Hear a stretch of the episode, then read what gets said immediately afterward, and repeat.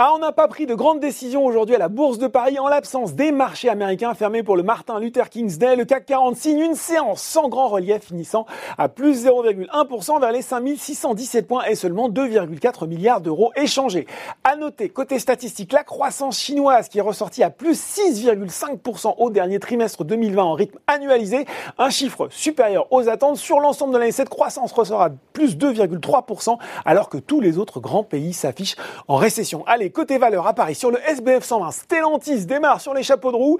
Également côté à Milan, le nouvel ensemble issu de la fusion entre Peugeot et Fiat Chrysler Automobile, FCA, s'affirme désormais comme le quatrième groupe automobile mondial. Euh, derrière, on retrouve Orpea. C'est notamment dû à un coup de pouce de Jeffries qui a entamé le suivi du titre avec une recommandation à achat et un objectif de cours à 135 euros pour le courtier. Le spécialiste de la dépendance offre à l'investisseur une exposition à la dynamique attrayante du secteur tout en en ayant fait ses preuves sur le terrain de la croissance interne et externe. Virbac continue, lui, de reprendre du poil de la bête après deux séances marquées de repli mercredi et jeudi dernier. Et puis Suez grimpe également, alors que le groupe a révélé dimanche avoir reçu une lettre d'intention d'Ardian et de Global Infrastructure Partners visant, je cite, à permettre une solution amicale et rapide à la situation créée par l'intention d'offre de Veolia. Dans ce cadre, Suez s'est dit prêt à ouvrir un dialogue avec Veolia avec, afin, je cite, de construire une solution dans l'intérêt de toutes les parties concernées qui renforcera les deux leaders mondiaux français des services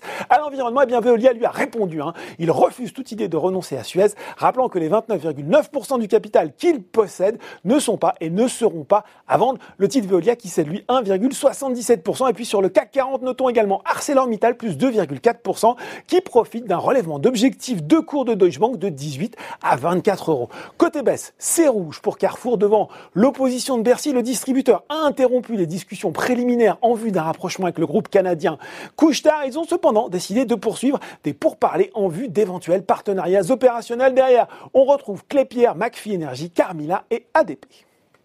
Voilà, c'est tout pour ce soir. Maintenant, n'oubliez pas tout le reste de l'actu éco et finance est sur Boursorama.